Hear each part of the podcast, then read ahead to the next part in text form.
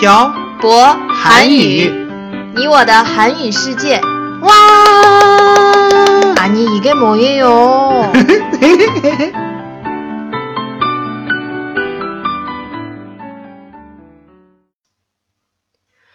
안녕하세요 여러분. 빡빡 한국어의 샤보쌤입니다. 안녕하세요 여러분 빡빡 한국어의 연동 쌤입니다. 연돈쌤, 음. 제가 이번에 한국에 와서 매일매일 먹는 게 뭔지 알아요? 음, 제가 매일 사다 주는 그 식이섬유가 많이 들어가 있는 음료수? 땡! 아니에요. 다시 한번 기회를 줄게요. 음, 저 맞추고 싶은 생각이 별로 없는데 이거 꼭 맞춰야 해요? 빨리 맞춰봐요, 신라님. 이거 음, 커피도 아니고 요거트도 아니고 도대체 뭐예요? 알고 싶어요? 궁금해요? 사실 그렇게 궁금하지는 않은데 얘기하고 싶으면 얘기해봐요. 제가 이번에 한국에 와서 매번 먹고 있는 음식은 김치예요. 음, 김치였구나. 네, 음, 매일매일 하루도 빠짐없이 김치를 먹고 있어요. 음. 한국 사람들은 김치를 진짜 좋아하는 것 같아요. 예전에 한국에서 밥을 먹을 때 김치가 없으면 아무리 좋은 반찬이라도 먹은 것 같지 음, 않다라는 말을 들은 적이 있어요. 우리 오늘은 김치에 대해서 얘기해 볼까요? 음. 연돈쌤도 김치를 많이 먹어요? 중국은 반찬이 거의 없잖아요. 게다가 반찬은 쌀밥을 먹을 때 같이 먹는 건데 중국에 있을 때는 제가 쌀을 많이 안 먹어서 김치 같은 반찬이 필요하지 않았던 것 같아요. 그런데 한국을 어디, 한국은 어딜 가나 김치를 주니까 저도 모르게 습관처럼 김치를 먹게 되는 것 같아요. 사실 중국에도 반찬이 있어요. 그래요? 전 거의 못 먹어본 것 같은데. 반찬은 가족들끼리 밥을 먹을 때 밥이랑 같이 먹는 거예요. 음, 손님이 오면 반찬을 먹지 않고 요리를 하기 때문에 연돈샘이 먹어본 적이 없는 거예요. 그랬구나.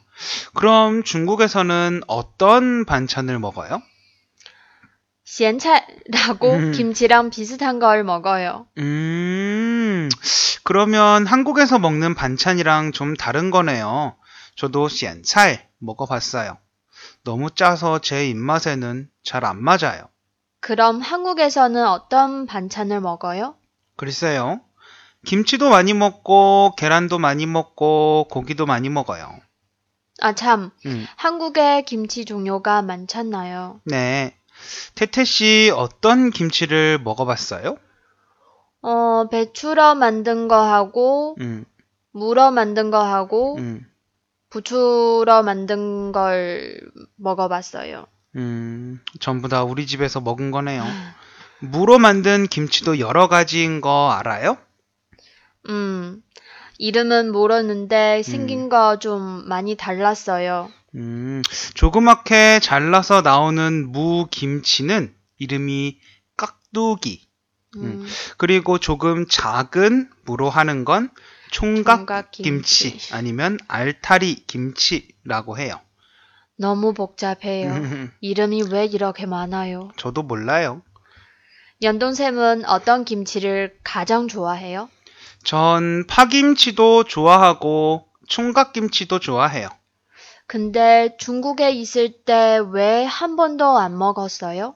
어디서 사는지 모르니까요. 음, 음. 보통 배추김치를 팔지 파김치나 총각김치는 잘 안 팔아요. 제가 어머님께 음. 김치 만드는 법을 꼭 배워야겠네요. 음, 빈말이라도 그렇게 하니까 정말 예뻐 보이네요, 우리 태태 씨. 진짜 배울 거예요. 근데 한국 사람들은 왜 이렇게 김치를 많이 먹어요? 글쎄요. 김치를 많이 먹으면 암 예방이 된다고 들었어요. 그리고 비타민도 많이 함유되어 있어서 먹으면 건강에 좋다고 하네요. 너무 짜고 맵잖아요. 근데 건강에 좋아요? 김치를 담글 때 고춧가루, 양파, 마늘 등등 몸에 음. 좋은 걸다 넣어서 그런 것 같아요. 음, 그리고 김치는 발효 음식이잖아요. 음. 발효 음식이 몸에 좋은 건 아시죠? 네, 음, 그건 알고 있죠. 음. 한국 여자들이 김치를 많이 먹어서 그렇게 피부가 좋은 건가? 비타민이 많이 함유되어 있으니까 그럴 수도 있겠네요. 근데 발효 음식이면 음. 발효를 시켜야 하는데 발효는 어느 정도 시켜야 해요? 그게 온도마다 달라요. 담근 지 얼마 안 된 김치는 김치 소가 김치에 배기지 않아서 음, 맛이 별로 없어요. 음. 그리고 담근 지 오래된 음, 발효를 많이 식힌 김치는 너무 셔요. 근데 어디에서 발효를 시켜요?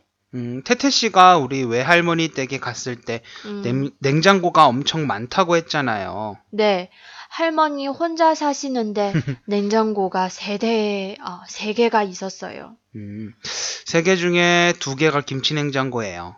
음, 김치 냉장고는 김치를 넣는 냉장고예요? 네, 김치를 발효시키는 냉장고예요. 음, 원래 예전에는 항아리에 넣어서 그 항아리를 땅 속에 넣고 먹었었는데 음, 지금은 항아리를 넣을 수 있는 장소가 부족하기 때문에 음. 김치 냉장고에 넣어서 발효를 시키는 거예요. 그렇구나. 음, 그래서 연돈샘 집에도 냉장고가 두 개 있었구나. 네, 하나는 김치 냉장고예요. 음, 거기 열어보면 태태 씨가 얘기한 무로 만든 김치도 있고 배추로 만든 김치도 있고 부추로 만든 김치도 있어요. 우리 좀 이따가 집에 가서 열어봐요. 저 음. 구경 좀 시켜주세요. 알겠어요. 요즘 피부가 안 좋아진 것 같은데 김치를 많이 먹어야겠어요. 저도 같이 먹어요, 연돈샘. 음, 오늘은 김치에 대해서 얘기를 나누어 봤습니다. 음, 김치는 사실 중국에서 넘어온 음식이라고 하네요.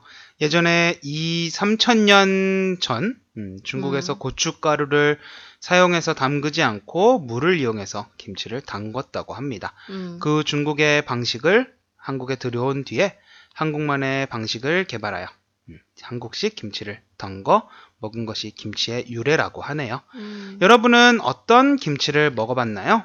김치에 대한 특별한 에피소드가 있으신가요? 이번에는 여러분이 갖고 있는 김치에 대한 에피소드를 댓글에 남겨주시기 바랍니다. 그럼 오늘 내용은 여기까지 하겠습니다. 지금까지 빡빡 한국어의 셔보쌤과 연동쌤이었습니다. 들어주신 분들 감사합니다. 다음에 봐요. 안녕. 안녕.